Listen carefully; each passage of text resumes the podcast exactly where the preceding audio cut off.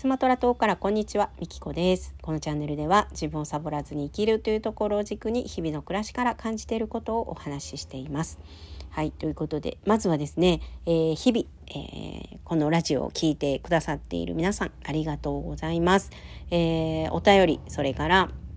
えギフト、えいただいております。えー、お便りやギフトをいただくとあ聞いてくださってる人がいるんだなっていうので、えー、すごく更新の励みになっております、えー、皆さんいつも聞いてくださって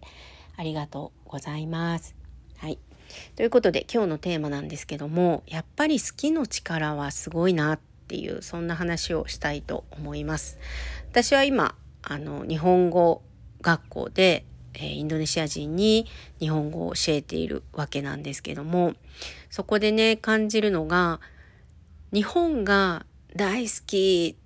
日本に行きたいっていう人はすごく日本語のその伸びる速度っていうかそういうのがねすごく速いんですよね。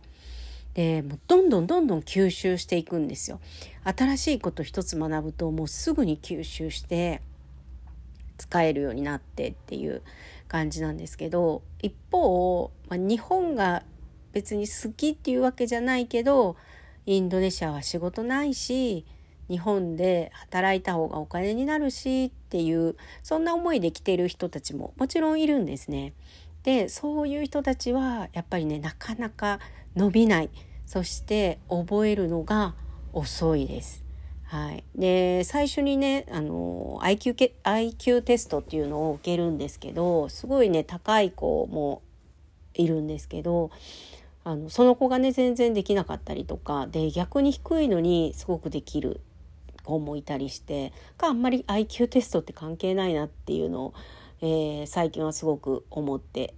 います。でもその技能実習生とかのその基準の中に IQ テスト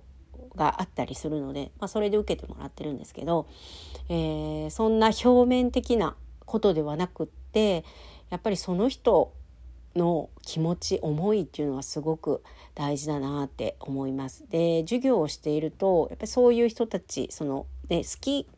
ね、とにかく日本に行きたいっていう人たちとあの仕方なくっていう人たちやっぱどんどんどんどん差が出てくるんですね。でペースも速いですし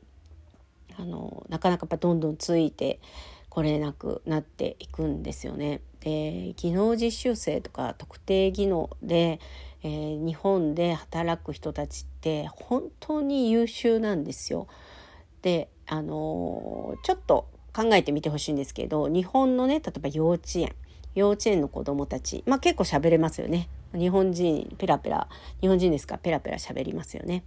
まあ語彙語彙力というか単語が少なかったとしても幼稚園で喋れますよね。でも書けませんよねまだね。ちょっとずつまあひらがなを勉強したりしますけどほとんどねあの書くのは難しいですよねまだ幼稚園の子って。でもこの技能実習生特定技能の人っていうのはその読む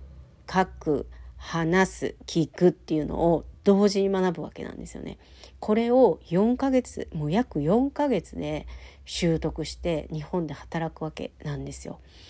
なのであのクリアしてこっちでねテストをクリアしていける人たちって本当に優秀なんですよ。もうびっくりするぐらい優秀なんですよ。